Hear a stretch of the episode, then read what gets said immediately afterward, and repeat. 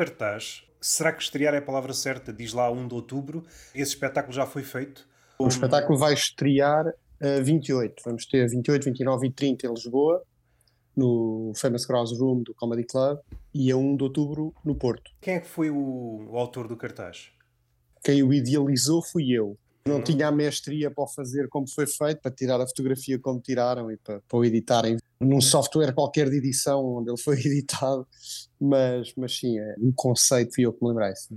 Não erro por muito se disser que é provavelmente o cartaz mais espetacular que eu já vi na stand-up comedy portuguesa. Eu acho que está simples e está, está eficaz. Não sei se é uma metáfora a mãe enquanto casa, a ideia está brilhante, a execução está brilhante. Aquela imagem ficou muito conhecida, não sei se sabes disso, mas houve uma, uma, uma montagem que depois veio a provar que era a montagem de uma menina a dormir em cima de uma imagem da mãe, que é uma imagem muito parecida com essa, uma tragédia qualquer que houve, desastre natural qualquer, uma coisa desse género. Desde que vi essa imagem, que depois vim a saber que era uma montagem e ainda me aliviou mais poder copiar esse conceito porque se fosse uma tragédia mesmo real, não sei se tinha o pudor do conseguir fazer, mas a imagem ficou-me e pronto, e, e, e, quando me surgiu a ideia de fazer, de dar o nome ao especial como dei, pareceu-me ser uma ideia porreira. Pronto, e depois quando vi aquilo feito, achei, pá, é mesmo isto, é porreiro porque enquadra-se em todos os sentidos, na homenagem, na, na, na simplicidade, na, na, mensagem, portanto achei que, que foi uma coisa bem feita, vamos lá ver como é que fica o espetáculo. É o mais importante. Mas estas coisas que, que, parecem laterais, por vezes dizemos a comédia e, por consequência, a stand-up evoluiu muito nos últimos anos. E uma das coisas, um, algo palpável que, que dá para ver, é os cartazes de há uns anos eram de um nível. Eh, é difícil arranjar palavras. Era o que a malta sabia fazer, era o que a malta sabia fazer. Eram feitos com muita boa vontade e muita.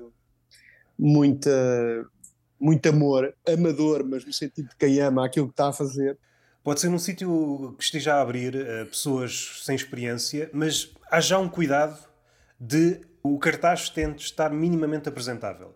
Epá, tu tens cartazes espetaculares, os, os do Guilherme Duarte, têm sido há uns espetáculos para cá, todos muito bons. O sinal de cortes sempre foram bons. Tens eu alguns muito, muito giros mesmo. Tens cartazes, os do, do Souza também, tem, tem uns quantos sim, sim, tem engraçados. Sim. Eu tenho essa felicidade de, de pronto, contactar com esta malta e, e de ter na parede da meio termo uma série de, de cartazes de, espetáculos deles e estes shows que me lembro, não quero estar a sair, e mesmo do Comedy Club, há uma parede incrível cheia de cartazes de solos os cartazes são algo com que me cruzo muitas vezes e tenho essa ideia. E aquilo que estás a dizer é verdade, ou seja, se tu fores vendo cronologicamente, vês que há ali uma evolução uh, de qualidade, quem, mas quem é vês é que, que achas, muito amor. Quem é que achas que foi. É, é difícil aferir quem foram os principais culpados, e culpado é no sentido positivo, para que houvesse essa evolução. Eu arriscaria um nome, talvez o Rui Sinal de Cortes, e um pouco antes, quando ele estava em grupo com o. Como é que era? LX Comedy não, Club, era não, assim? Não. LX, LX. LX Comedy Club. LX Comedy Group, ou Comedy qualquer coisa, sim. E, LX Comedy, acho que era LX Comedy. E já aí notei que eles. E depois Salvador Martinha, quando começou a Sol e o. É, pá, é malta que percebe, não é? Que percebe que a indústria evolui e tu tens que evoluir em tudo. Tens que ter atenção ao detalhe, não é?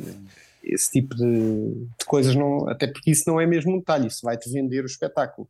Para fazer quase um, uma citação ao podcast do Humor à Primeira Vista, quando vocês estavam a falar em questões laterais, para simplificar, a piada e o comediante enquanto gajo faz o seu ofício é importante, é, é preciso ser competente naquilo que faz. Mas depois há vários aspectos laterais, tais como o cartaz, as formas como se apresenta nas redes sociais.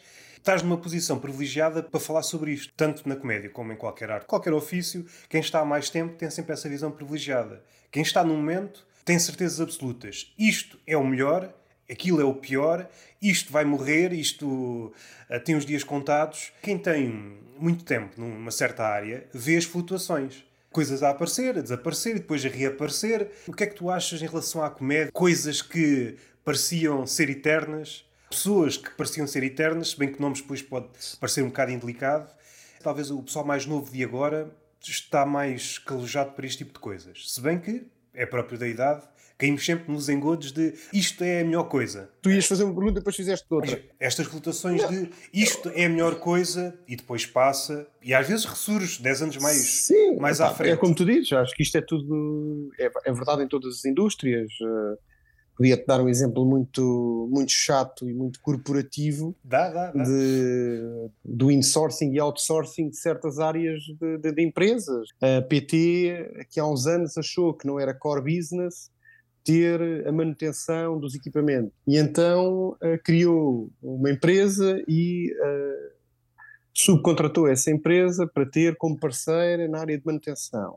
E depois, passados uns anos, uh, percebeu que isso tinha sido um erro e voltou a internalizar recursos para ter, ou seja, aquilo que na altura parecia uma excelente ideia, que era tirar do balanço imobilizado e custos fixos e passar isso a custos de serviços, depois passou a ser um, inferno do ponto de vista operacional. E então voltou-se a internalizar o conhecimento. Isto é um exemplo para chegar ao que estás a dizer, ou seja... Por exemplo, numa vila e numa aldeia é mais fácil, numa cidade é o mesmo exemplo, só que é mais difícil perceber a percepção para quem vai abrir um negócio o que é que está a dar e o que é que não está a dar. Se calhar já passou esta vaga. Houve a vaga dos barbeiros. Sim, Isto sim, é o que está a dar. Sim, sim, também. E há estas flutuações. E é engraçado ver estes negócios a, a florescer, pelo menos em número, e depois desaparecem. Depois reaparece outra coisa qualquer. Essa já desapareceu, pelo menos aqui no Algarve, a vaga das casas que vendiam e compravam ouro apareceram como cogumelos em todo lado. E agora desapareceram, Sim. pelo menos aqui nesta zona, não sei como é que é. Sim. Epá, não, mas isso, olha, dou-te um exemplo de uma coisa engraçada uh, sobre isso. Uh, os videoclubes. Portanto, quando eu era miúdo, havia, ah, sim, havia, sim. havia, isso, havia essa yeah, cena yeah. dos videoclubes. A malta abria videoclubes. E depois, entretanto, uh, fecharam com, com, com tudo aquilo que surgiu no mercado, o videoclube deixou de fazer sentido. E a dada altura houve alguém que na PT ainda entrou numa reunião de direção e disse: pá, nós devíamos apostar nos videoclubes. E essa pessoa foi praticamente chacinada, disse: pá, este gajo é maluco, este gajo não ficou nos anos 80. E ele disse: não, não, não, vamos fazer videoclubes online. Vamos ter uma possibilidade das pessoas poderem alugar o seu filme, mas na televisão. Isto que era uh, um breakthrough, portanto acabou por ser, agora tu consegues fazer isso na televisão e já, já nem consegues viver sem isso há 30 anos era uma ideia. Ter um videoclube há 30 anos era bom, há 10 anos era péssimo, ou, ou há 20 anos era péssimo e depois há 10 anos voltou a ser gay, agora é, é absolutamente recorrente. Portanto, aquilo que estás a dizer é verdade. Há exemplos práticos disso mesmo. Sempre tentar lembrar de como é que a stand-up entra nessa equação, já se calhar já é mais difícil. Se calhar já é mais difícil. Acho que fazia, quase que remetia também para o humor à primeira vista quando falámos quando falámos nessa, nesse percurso que era, que era tido como o único do stand-up comedian que começava, tinha uma roda de amigos, ia a um bar, ia a dois bares, ia a quatro bares, era viabilizado, depois crescia, com sorte ia a dois ou três anfiteatros, depois ia ao Levanta-te e Ri, partia tudo e depois é este percurso normal, depois as redes sociais deram cabo disto e, e tudo o que era, tudo que passou a ser comediantes que saem da internet para os palcos, passou a ser o percurso.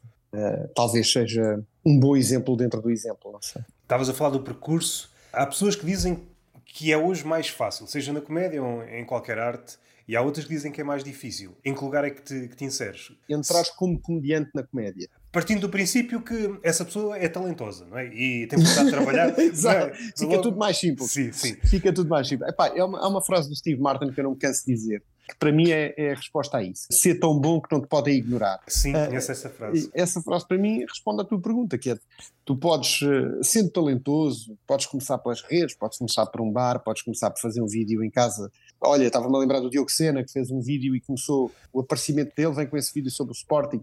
O miúdo não era só aquilo, ele, ele depois a partir daí provou que é muito mais que isso e é um rapaz de talento.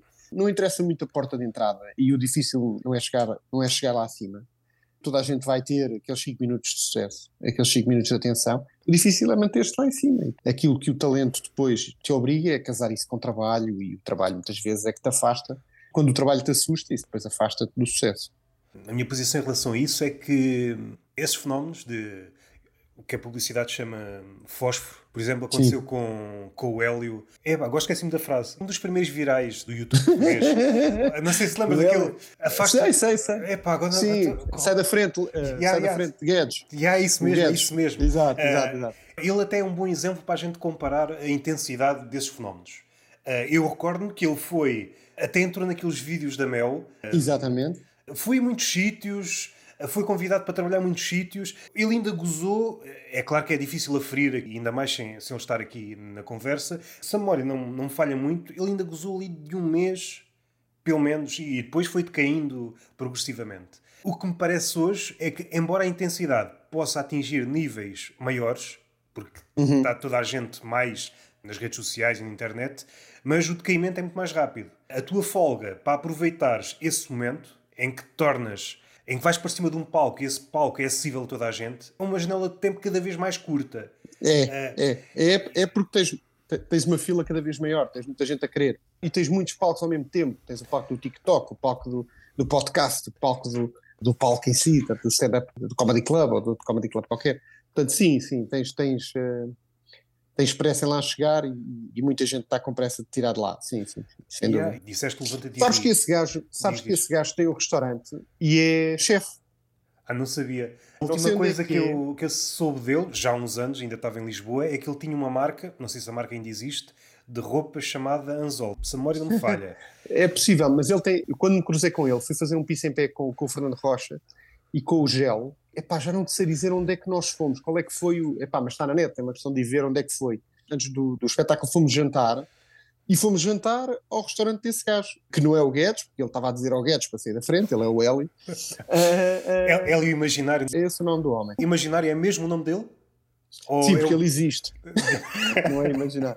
Uh, uh, sim, eu acho que sim, mas não tenho a certeza. Pá, não tenho... Olha, sei que comi muito bem, foi um jantar muito engraçado pá, e foi, foi das primeiras vezes que jantei com, com o gel. Pá. Foi as primeiras ou mesmo a primeira? Lembro dessa curiosidade de, de estarmos lá no restaurante do gajo. Não sei se ele era foi um fenómeno isolado. Não, meu, o gajo era um gajo a brincar com os amigos e depois houve um amigo que filmou aquilo. Aquilo não tem intenção nenhuma de ir para lado nenhum.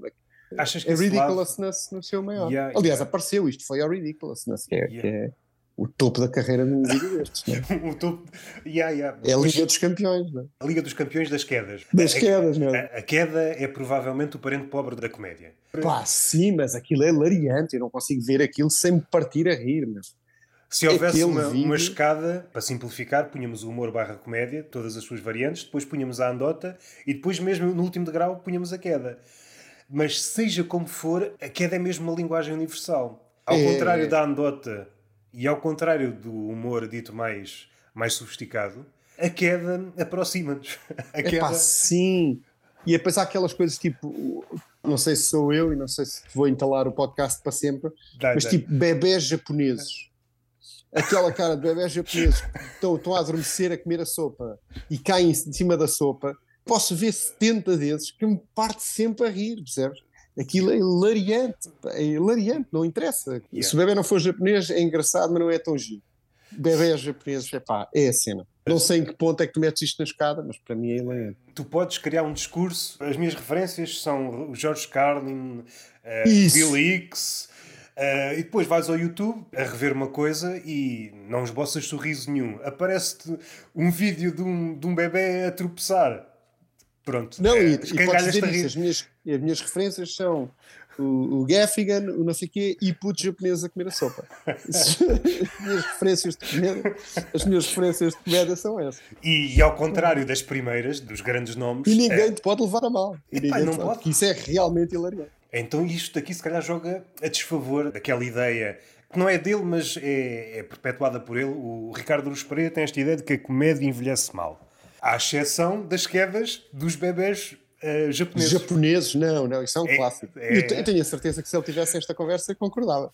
Uh, isso é um clássico. Isso, há coisas que não perdem, perdem. E a do Guedes é igual, a do Guedes é igual. A gente pode ver aquilo daqui a 70 anos. Aí vai-se partir a rir, porque aquilo vai aquele. Achas que estamos na idade de ouro? Eu depois já vou casar isto aqui com um tema. Isto parece isolado, mas eh, achas que estamos na idade de ouro das quedas? O homem contemporâneo é uma figura que não está a olhar para a frente, está sempre agarrado ao telemóvel. E pelo menos eh, aquilo que me é dado ver é que eu vejo muitas pessoas a dar cabeçadas em paredes, a dar cabeçadas em sinais. Sim, é. eu já dei, não sei se tu já deste, mas já, já, já Sim, fui já, já dei. Não sou aquele que o faz recorrentemente. Não, não, mas já, já me aconteceu, já fui esse gajo. É claro que o gajo depois disfarça bem, mas eu já fui esse gajo. Eu acho que sim, eu acho que nunca houve nada que nós puséssemos tão à frente dos olhos para nos pomos a jeito para sermos essa pessoa. Pá, ainda aqui há coisa de quê? De uns dias, vou no trânsito e há um carro que bate no da frente e eu olho para o lado e a moça que malhou no gajo da frente estava ao telemóvel e continuou. Portanto, ela estava ao telemóvel, malhou com o gajo da frente porque está ao telemóvel, houve, mas calma. Estás a ver? Tipo, o outro gajo teve tempo de sair do carro, de se aproximar e ela disse: Olha, deve ter ido qualquer coisa do género. Pá, vou ter que desligar, infelizmente, porque bati no gajo da frente. Há prioridades. Claramente sim, as pessoas dão muita importância a, a porem-se a jeito para serem essa pessoa que, que, que marra de frente e que parte vidros com a boca e que tenta descer escadas que sobem. É outro clássico, é outro clássico. É assim, se virmos as coisas, este tipo de quedas, este tipo de comportamentos, antigamente antes do telemóvel, o bêbado fazia muito dessa coreografia. Hoje e o gajo dia, ao jornal em andamento, sim. Hoje em dia não precisas estar bêbado para ter não, quedas. Não, não, não. e aliás, tu conseguias facilmente detectar o maluco porque era o gajo que falava sozinho, e hoje em dia toda a gente fala sozinho tu agora se agrafares um, um, Bluetooth a todos os malucos, de repente resolves o problema. A diferença entre um maluco e uma pessoa dita sã é sim um auricular. É um auricular. É um auricular. Neste momento é a fronteira da, da sanidade, é um auricular. Já é a segunda vez que eu, que eu faço referência a ele, mas o moço está a começar, vou, vou citar outra vez o Ricardo sim, Luz sim, Pereira. É, sim, fazes um, bem. Já, já, não, já não sei. Sim, ele agora está a começar. Se não for agora, também já não, sim, já não vai. Sim, já não vai. Gosto de fazer justiça. O tipo até escreve umas crónicas porreiras. Tem jeitinho. Ele faz. a trabalhar, faz. faz. Na mesma família de ideias, em relação ao cigarro. Um gajo com um cigarro, a fumar, é um tipo fixe. Mas se tirares o cigarro, mantiveres a expressão, é só um gajo a ter uma trombose. Aqueles trajeitos que. Sim, eu tenho muito essa ideia. E agora com estes puffs, que a malta pufa. Ah, sim, uh, sim. Esta ideia de andar a pufar também é gira para isso, porque a malta diz que aquilo não tem nicotina e que não faz mal. Eu não sei, não sei, mas pufa com a mesma intensidade com que, com que fuma. Ou até mais. Sim, se aquilo não tem nicotina, pá, bebe um copo de água, não é? Porque não tem, aquilo não vicia. É a mesma coisa que tu chegares a casa depois no dia de trabalho, alargares a gravata ires ao frigorífico, tirares duas pedras de gelo e depois meteste trinaranjo. Não tem. É? Já me inclinei várias vezes para dizer que esse tipo de pessoas são, in... ia dizer inúteis, logo assim à bruta. Encontrei aqui uma, uma espécie de vocação para essas pessoas. Podem ser máquinas de fumo. Tu contratas duas ou três pessoas dessas para uma discoteca, deixas estar um cantinho e vais expelindo fumo de vez em quando. Não é má ideia. Não é má ideia. E aliás, a malta, a malta até te fazia isso sem avisar. Bastava dizeres para coisa é ali. E a malta ia, ia pufar para lá. Tipo, é uma zona de puff. Isso aí é engraçado. É visível em todas as modas, mas eu, esse caso é recente. Eu recordo-me quando isso começou a aparecer, era visto por quem fumava o cigarro convencional como algo ridículo. Sim, uh, sim, sim. E é engraçado assistir a este fenómeno, porque depois é difícil uh, identificar o que é que mudou, o que é que mudou entretanto para a percepção das pessoas mudar. Isto era ridículo e agora é fixe. Certamente a máquina da publicidade teve o seu papel. Ah, Claramente. Uh, os filmes. Claramente. Os influencers. Certeza, certeza. Gosto desta dinâmica. Ao início é ridículo, nunca na vida, e depois está toda a gente com sim, uma determinada sim, coisa. Sim. Gosto, gosto de assistir a essa dinâmica. Mas repara que não estou aqui a apontar nomes, nem sequer a apontar para o meu telemóvel. Com a barba é igual. Com a barba é igual. A malta eh, do meu. Entre os meus 20 e os meus 30 anos, eu contava pelos dedos de uma mão o número de gajos da minha idade que tinham barba. Agora, se eu for contar o contrário, a mesma mão chega. É moda, é moda, é, é a mesma e coisa a mesma, que se olhares para, a mesma coisa para os anos 80, consegues, consegues, consegues perceber quando é que é aquela fotografia pela, pelos penteados, pela, os desta década vão ser, desta década, da década passada, não sei até quando é que começa e quando é que acaba, as tatuagens. Isso, exatamente. Mas, antes de avançar para as tatuagens, tu disseste isso dos penteados, mas é muito engraçado. Olhando para os penteados, se olhar para a fauna da cidade e olhar, por exemplo, para a fauna que habita, por exemplo, o mercado de uma vila, são faunas diferentes. Uma fauna mais da cidade, eu acho que há mais uma padronização. Pelo menos quando eu vou a um mercado, é mais difícil identificar padrões. Se for preciso, há um gajo com um pato debaixo do braço. Uh, se for preciso, alguém com duas árvores dentro de sacos. E se fores, por exemplo, a um centro comercial, há uma padronização, seja na, na forma de andar, seja na forma de vestir e nos penteados. Eu quero-me parecer que este século, estes últimos anos, é tipo um século de rescaldos. Não há nada novo. Vamos buscar tudo lá atrás. Ah, ok. E, mas, isto, é, mas isso é, é não, não achas é que daqui a uns anos vai criar aqui uma espécie de hum, dificuldade? Não, acho que é lembro-me de uma coisa, lembro-me de uma coisa que aconteceu pouco depois do 11 de setembro, portanto, pouco depois do 11 de setembro, nós fomos massacrados aí durante dois ou três anos com o Médio Oriente. E no meio dessa década para a frente, tudo o que era do Médio Oriente entrou, os estilos do deserto, as cores do, da, da areia, houve muita coisa que a civilização ocidental começou a assimilar vindo desse imaginário. Portanto, imagino que nós daqui a uns anos vamos estar pá, com matrioscas e com, com aqueles chapéus russos com uns tons gélidos na moda. Realmente tão grande é a injeção, tão grande é, é a pressão, que depois vai ficando qualquer coisa e, e o teu subconsciente depois aceita a sugestão que vem daí. A barba, as tatuagens, os oicos, esse tipo, é como estás a dizer, o marketing e a publicidade, toda a indústria multibilionária que existe por trás disso só serve para isso. Se nós estamos todos parecidos no shopping, os gajos estão a trabalhar bem. É aquilo que estavas há pouco a dizer, isto entretanto depois vai acabar, que isto é a versão de pobre e depois temos que retomar.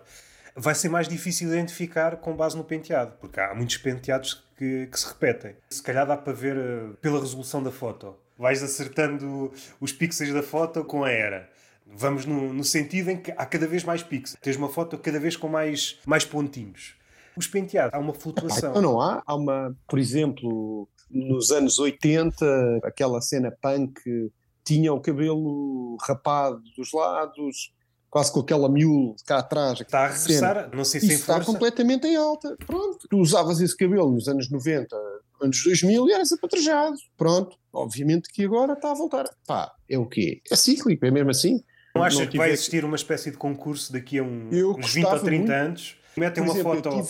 de uma Sim. década e de outra e agora adivinho qual, qual é ah, qual. Então, mas isso já, isso já. A minha filha andava, andava a ver um, um programa sobre maquilhadoras, maquilhadores, sobre, sobre maquiagem, e havia esse concurso. Eles, simplesmente, diziam aos, aos concorrentes Agora tu vais fazer uma maquilhagem anos 80, tu vais fazer uma maquilhagem. Há perfeitamente um estilo definido, uma, uma imagem cultural que ficou, um carimbo que ficou dessa, dessa década. Aliás, eu, ia-te dizer, tinha muita esperança, e ainda não morreu em absoluta esperança, de que a pandemia acabasse com as gravatas. gostava muito que, que houvesse qualquer coisa que acabasse com as gravatas. Eu não sei há quantos anos é que há gravatas, não é assim há tanto. Já chega. A gravata é uma daquelas coisas inúteis. É muito inútil, é um pedaço de tecido que só serve para tu tirares à noite. O único propósito que aquilo tem é aliviar-te pensando naquela ideia de túnel de vento, um sítio onde experimentas algo se, se, se voa ou não, é uma espécie de túnel de vento para o futuro enforcado, para experimentar se sim. gosta ou não. Sim, uh... sim, sim. É pá, pois já, nós podemos ter mais utilidades para a gravata do que pô-la à volta do pescoço. Mas digo sinceramente que as que eu tenho passava bem sem elas. Seja a gravata, seja outras coisas, agora não me estou a lembrar assim nada equiparado à gravata. Não achas que reflete o nosso estado de estamos numa posição de conforto tal, o ser humano passou de animal para ser aparentemente mais inteligente, Homo sapiens sapiens, num patamar de evolução tal, podemos dar ao luxo termos uma coisa inútil ao pescoço. Era impensável, mesmo havendo a possibilidade de um homem da Idade da Pedra, não sei quando é que começou a aparecer o vestuário. É pá, o que falta aqui, uma gravata aqui ao pescoço. A gravata simboliza, sabes, sabes perfeitamente, né? sabes tu e sabe toda a gente. A gravata simboliza credibilidade, segurança, passa uma imagem de seriedade, blue collar, white collar. Portanto, essa ideia da gravata vem como um carimbo de, de, de confiança. Já não sei qual dos pivôs foi que tirou a primeira gravata, não, não quero estar a dizer que foi o Carlos Alberto, Carlos, uh, qualquer coisa, da SIC, que tirou a gravata primeiro. Adorei, adorei, epá, tu não precisas de ser, ter gravata para ser credível, mas alguém lhe disse, não, não, isto é um pivô de telejornal, que faça telejornal sem gravata ninguém acredita nele. Pronto, pá, aqui há uns anos valentes, eu estava na Holanda com o meu amigo Ricardo Casaca e tive um problema no meu cartão de crédito. Estava lá em trabalho, tive um problema com o meu cartão de crédito e então entrei num banco que, por piada infantil, se chama Rabobank, que é um, um, banco muito importante na Holanda. E entrei no Rabobank e disse a um senhor que estava a atender-me, disse, epá, o meu cartão de crédito não está a funcionar e eu preciso comer e não me estou a safar. E o senhor que me atendeu tinha uma barba com um elástico na ponta, tipo cabra, tinha tatuagens. o homem só não estava manga cava, mas pronto, eu de repente pensei: estou no Alabama, não sei o que é que se passa, estou no Alabama. Houve, tive um atendimento 5 estrelas, ele resolveu o meu problema e eu fiquei com muito boa impressão do Rabobank e daquele, daquele funcionário. Portanto, não preciso, quando entro no Banco Inter ou aqui na Caixa Geral ser recebido por um senhor de gravata se ele não me resolver o problema. Eu preciso é que ele me resolva o problema. Portanto, a gravata para mim é um acessório que não traz credibilidade, traz calor e vamos matá-lo assim que possível. O que estás a dizer é em relação à credibilidade do gajo engravatado, talvez ainda não tenha um peso suficiente para a gravata ser abandonada. Mas acho que está a sofrer mutações. As, sofrer mutações. Que as falcatruas, eh, aquelas que vemos nos jornais, eh, pensar aqui na fauna local. Falando por mim e falando por várias pessoas que eu conheço. Alguém engravatado, desconhecido, que se chega ao pé de ti para oferecer qualquer coisa, já não tem aquela aura de credibilidade que tinha há uns anos. Devido a várias falcatruas grandes, como nos bancos, a grandes empresas, o que eu proponho é que haja mais falcatruas, porque há de chegar a um ponto de saturação. É o caminho, é isso. É que a malta que, diz a culpa, não, a culpa disto é dos gajos e os gajos usam gravata. E é isso Portanto, mesmo. não vamos ser como eles. Havia um verso muito engraçado do Nicolau Breiner numa série que ele tinha na RTP, pá, já não sei, deve ter os seus 30 anos, e que ele tinha uma parte do programa chamada, não sei se aquilo era no Eu Sou Nico ou no, no outro programa qualquer que tinha Nico no nome, mas que, que, que, era os piratas. E o verso de abertura é qualquer coisa do género: somos piratas, somos piratas, só não usamos as gravatas, não sabemos fazer nós. Há mais piratas e com gravatas e usam luvas, mas piratas somos nós. E é exatamente isso. Portanto, ele já sabia desta verdade aqui há uns anos, só não conseguiu destruir as gravatas. Foi uma pena.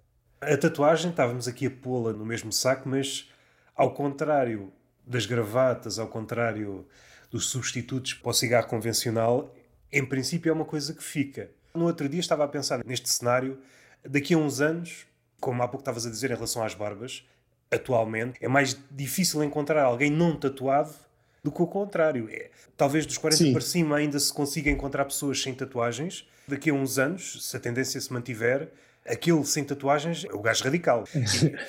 eu lembro quando era miúdo, se eu chegasse ao pé da minha mãe e dissesse pá, vou pôr um brinco, minha mãe matava-me se eu lhe dissesse que ia fazer uma tatuagem, a minha mãe medicava-me. Era uma coisa diferente. Era, Acha que já está a acontecer o contrário? Eu percebo é que a geração dos meus filhos, e os meus filhos têm 14, 15 anos, portanto, a geração deles, quando chegar ali aos 18, 20, vai olhar para cima e vai dizer: pá, sim, realmente já está toda a gente tatuada, não é pela tatuagem que vou fazer a diferença, já toda a gente tem ou, ou deixa de ter brinco, já não há problema dos brincos, também já não é para aí, e portanto o que eu tenho é receio do que é que os gajos vão inventar.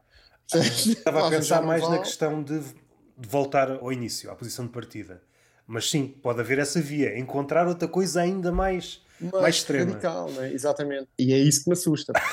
é, isso que me assusta. Se calhar a melhor coisa é incentivar já a tatuagem. Olha, ou a barba, ou a barba, por exemplo, puxar a barba, não precisar de inventar mais. Qual é que é o filme? Pá? Um filme muito giro. É um filme muito giro com a Scarlett Johansson. Quase uma. Não, é, é de uma BD japonesa. Ah, ah, Evangelion, qualquer coisa, não é? Não sei, mas é muito, muito futurista, muito engraçado. E o que os gajos fazem basicamente é quitam-se. São gajos todos quitados, trocam partes do corpo, pá, porque a tecnologia já permite teres olhos uh, vermelhos e teres. Uh, sei lá, oito dedos ou uma, brincadeira dessas. Portanto, a ideia que, que tenho é que isto vai evoluir para tu poderes começar a fazer cirurgia eh, estética de, de deste estilo de melhorias ou de, de embelezamento, percebes? Ter, teres pele de lagarto, teres Sim. cauda. Chegamos a esse ponto que eu acho que vamos chegar, é só uma questão de tempo. Por exemplo, o teu filho sai de casa, ah, vou ter com os amigos, afinal vai uh, vai mudar um braço e é um tentáculo de um polvo. Exatamente, uh, chega a casa e é um polvo. Pai, é uma merda. e tu assim, e agora? Exatamente, com tinta, daqueles com tinta. Horrível. Choco se com tinta. Se, se ele for realmente o polvo, o polvo regenera. Então podes tirar Tem do partes braço. boas. Tiras do braço e fazes um polvo alagaré. Exatamente. Podes tirar um bocado, mas aquilo regenera. Não chores que isso Mas também regenera. deve ter sido eu a pagar. Se fui eu a pagar, também não. Yeah. Pá, também não. Exato, também tenho aí, mas tenho que ter vantagens. Coitado do miúdo. Também fica um não, jantar assim um bocado carote. Né? Sim, sim, é capaz de ser. Mas ao menos é fresco. Mas ao menos é fresco. E a sei de onde é que veio, não é? Sei yeah. de onde é que veio. Faz logo a diferença. E o que sobrar congelas. Tem essa vantagem. Epá, agora não me recordo o nome da técnica, mas houve uma altura, eu acho que era mais no, para os lados da, da China e dizer para os lados da China hoje é considerado racismo, porque eu não sei a geografia. Não é, não é, não é. Aqueles não ouvem, portanto estás no bom. Eu já cheguei a esta conclusão aqui neste podcast que é ser o mais abstrato possível no que toca à geografia. Se tu disseres é uma pessoa do mundo, tu não podes ser acusado de racismo. Eu digo China e tu ficas na boa. É um gajo da China, sim, é um gajo da China. Se, se disser de Oriente, o pessoal é de Oriente, então não sabes o país, então sou obrigado a Exato. saber. Sou obrigado a saber o país de toda a gente. Há aqui, há 200 países, salvo erro. Mas se eu for mais sim. geral, até ver somos a única vida supostamente inteligente, os extraterrestres ainda não, não entraram em cena. Porque quando entrarem em cena, depois também vamos ser acusados de qualquer coisa. Ah, aquele homenzinho verde daquele, daquele. Ah, tu não sabes o planeta dele. Alienfóbico, uma coisa assim desse género. sim, sim, sim. bom Saturnofóbico, para... exatamente. Yeah, será bom para, para a malta de geografia, porque vai ampliar a sua disciplina. E aquela coisa do LGBT, nanana, depois também vai ganhar com isso, porque aquilo depois também aumenta. Sendo que o mais está lá, agora o mais já é genérico, já, já abrange, portanto já não, também já não há problema, já está, a coisa já está, já está preparada. Vai ser uma nova vida para o pessoal que vende globos. Vai começar a fazer globos de outros, outros planetas. Até porque eu acho que eles já não vendem muito. Não, não. Até porque é eu acho que eles já não vendem. Isso foi, foi um mercado que se perdeu, isso yeah. dos globos.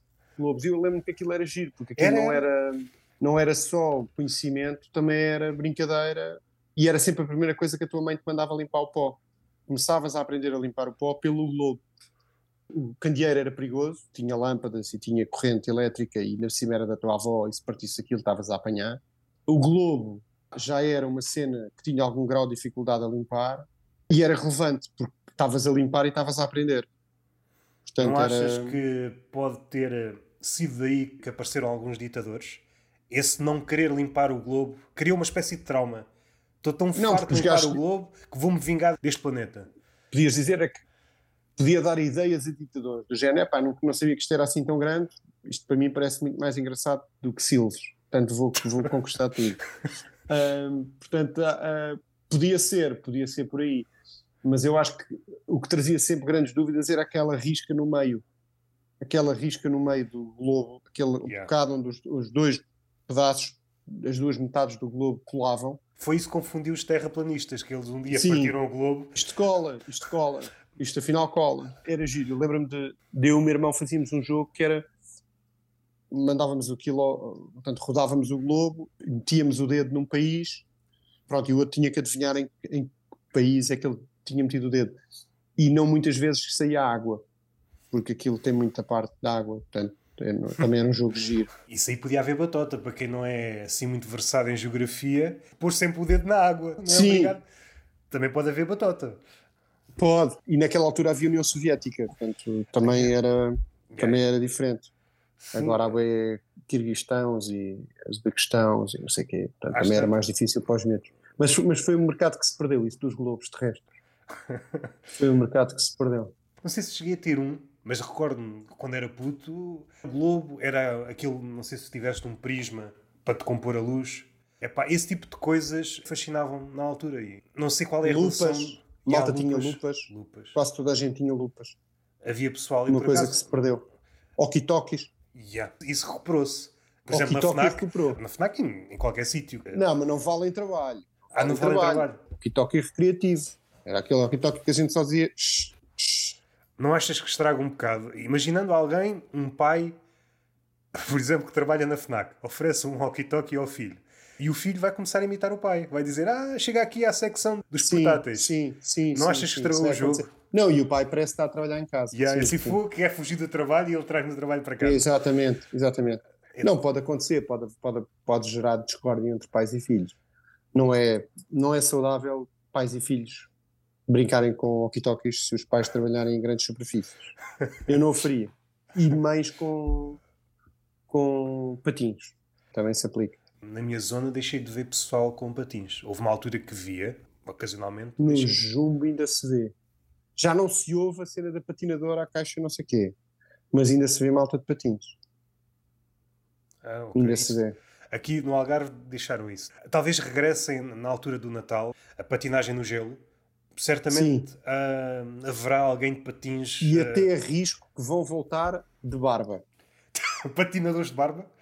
Patinadores okay. de barba com tatuagens. Uh... Vamos fazer um combo. Yeah, fazer um sim, combo. Sim. Aliás, se tu alguma vez encontrares um patinador de barba com um walkie-talkie, é liga-me. Porque pá, é, é a cena. Patinador sim. de barba com um walkie-talkie. A mexer num globo, então, pá. Isso aí já é demais. Também já não podemos. Mandar prender a pular, você não está capaz para viver em sociedade. Não, e, e, é uma pessoa que vive do teu podcast, percebes? É uma pessoa que está obcecada com o teu podcast. Quer dar nas vistas. alguém que ouvisse o teu podcast a tirar uma fotografia mostrando a sua farta barba, o seu. A sua farta barba, o seu, as suas tatuagens. Isso aí é fácil, tatuagens quase toda a gente tem. A barba. Mas de patins, a mexer num globo. Eu acho que o mais difícil todos esses É a grande superfície. É a grande superfície.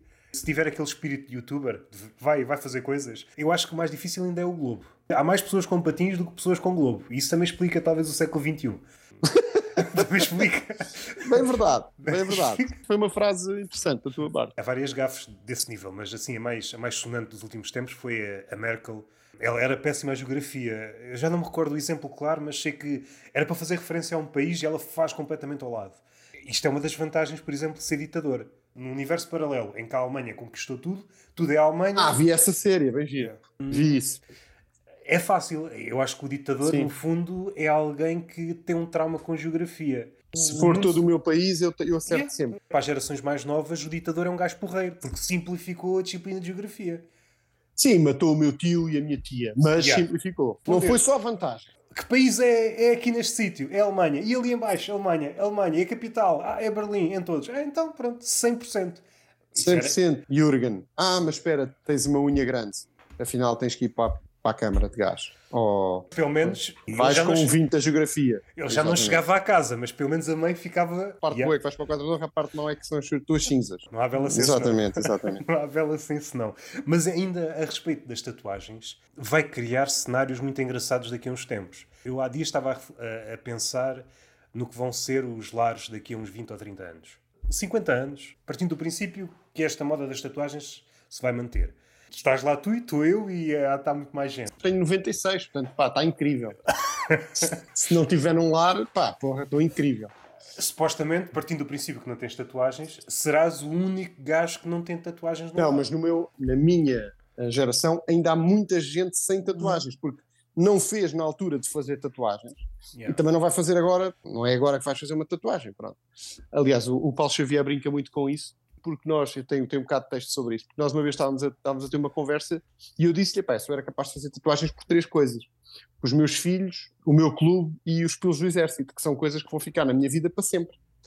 E o gajo fartou-se de rir, mesmo. Porque é que tu havias tatuar exatamente as coisas que vão ficar para sempre? Essas tu nunca te esqueces.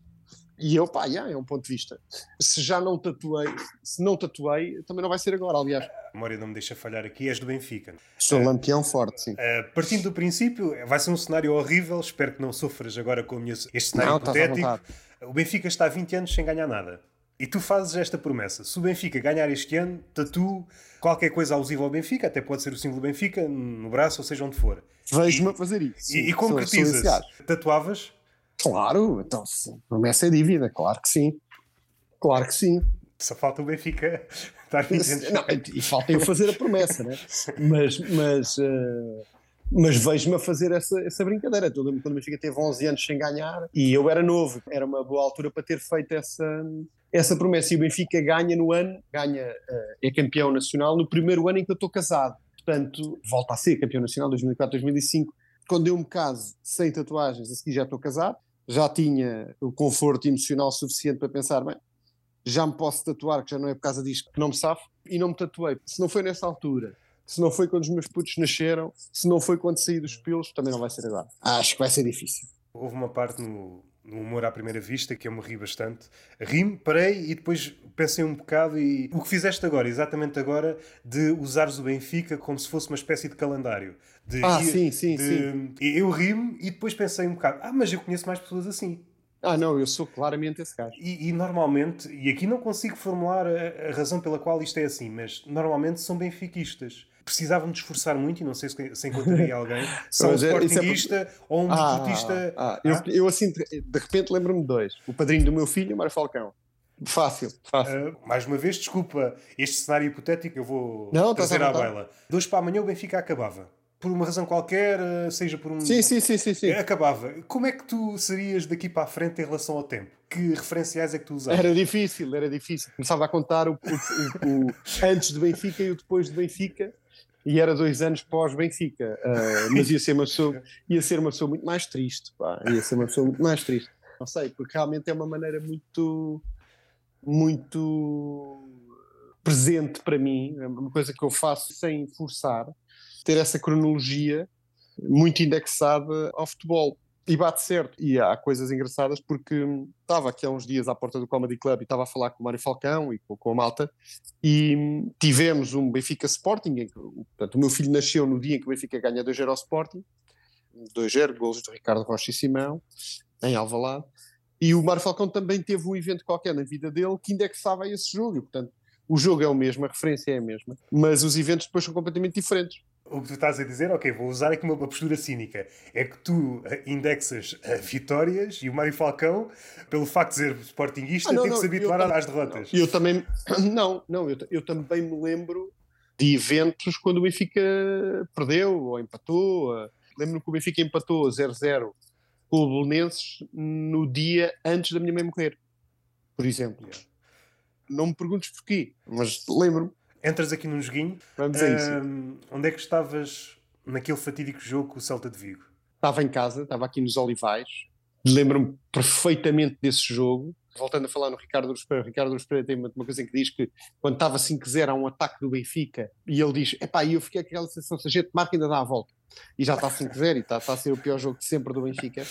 E eu lembro-me, se não estou em erro, o Paulo Catarro estava a fazer o jogo e ele diz qualquer coisa do género: era bom que isto acabasse depressa. Pronto, para o Benfica, para isto acabar, pronto. Estou a, a ver o jogo e estou a fazer, à medida que eles, que eles estão, estão a marcar golos, e eu estou a escrever na minha camisola, estou a escrever na parte de trás da camisola como se fosse um nome, nem que fossem, escrevi nem que fossem num papel, e estava à espera do resultado final para saber que número é que metia. No jogo a seguir, levei para o Estádio da Luz a minha camisola a dizer nem que fossem e depois por baixo 14. Portanto, para mim, uh, uh, lembro perfeitamente esse jogo. Perfeitamente. E onde é que estavas no, no 6-3, em que o Benfica ganhou ao Sporting? Uh, e assim ainda me lembro mais. Estava aqui na casa da minha mãe também. Foi o único jogo de futebol em que eu chorei. Foi o único jogo de futebol que as lágrimas me vieram aos olhos. João Pito era, era o meu jogador favorito, era o meu menino e pá, tinha tinha-o como, como ídolo, e quando o jogo começa, o jogo é um jogo que está a correr mal ao Benfica, o Sporting está muito forte nesse jogo, entra a ganhar, o Benfica lá para meia hora marca um golo, um golo do João Pinto, incrível, fora da área, um remate fabuloso, e logo a seguir o Sporting faz 2-1. E eu estou a ver o jogo e estou a pensar, não, o Benfica não ganha isto, o Benfica não ganha isto. E o Benfica sai para o intervalo a ganhar 3-2, e quando o João Pinto marca o terceiro, eu dou um grito de tal maneira grande que o meu irmão sai de, de, do quarto, vem ter comigo e diz: pá, estás-te a passar. E depois olha para mim melhor e eu estou no chão de joelhos a chorar. E ele diz-me: pá, o que é que se passa? E eu aponto para a televisão e não conseguia, não conseguia falar, estava-lhe só a mostrar. E ouço as palavras do Gabriel Alves, ainda hoje já, já vi esse, esse YouTube muitas vezes, e ouço as palavras do Gabriel Alves a dizer: aconteça o que acontecer, João Pinto, um hat-trick num derby, é história e curiosamente agora faço desporto no Observador com o Sr. Gabriel Alves e já tive esta conversa com ele e são partidas que a vida nos pega. Nunca pensei em ter esse, em gozar desse privilégio, mas sei perfeitamente o que é que estava a fazer durante esse 6-3. Estava a sofrer à grande e depois a ter uma alegria inesquecível. Tua primeira memória que esteja ligada ao futebol, a primeira vez que vibraste com o Benfica, eu, a primeira vez que vi um jogo, estávamos a ter essa conversa também no Comedy Club, qual é que é a primeira memória futebolística? Eu, a primeira memória futebolística que tenho é a do Mundial de 82, porque eles tinham uma mascote que era o Naranjito. Eu nasci em 76, tinha 6 anos. Não sei precisar se foi antes foi depois. Lembro-me de uma final da taça UEFA, ou da taça das taças do Porto contra os Juventus. Tenho as duas primeiras memórias futebolísticas, são da seleção e do Futebol Clube do Porto. E nessa vitória da Juventus sobre o Futebol Clube do Porto, lembro-me do Souza marcar um golo e, e lembro-me de sofrer pelo Porto, estar a torcer, dava muito pouco futebol na televisão, davam as finais, dava um jogo muito de vez em quando, dava a final da Taça de Inglaterra, e lembro-me de estar a sofrer pelo Porto, estar a ver o jogo e estar a sofrer pelo Porto. Digo sempre que sou benfiquista desde o dia em que o Benfica perde por 4 a 1 na luz com o Liverpool, e o meu tio chega à casa absolutamente encharcado, portanto o estádio da luz não era coberto, o meu tio vai ver o jogo, está a 4 horas do Estádio da Luz, volta, dia de inverno, eh, uma chuva pegada, o Benfica perde 4 a 1 em casa, e ele entra em casa, molhado até a alma, e eu pergunto-lhe então, tio, e ele diz-me: Benfica perdeu 4 a 1, apanhei a molha da minha vida e ainda me roubaram a almofadinha do clube, mas o Benfica é o maior. E eu pensei: se este homem sofreu o que sofreu e vem para casa dizer que o Benfica é o maior, é porque o Benfica é o maior. E ele tem razão.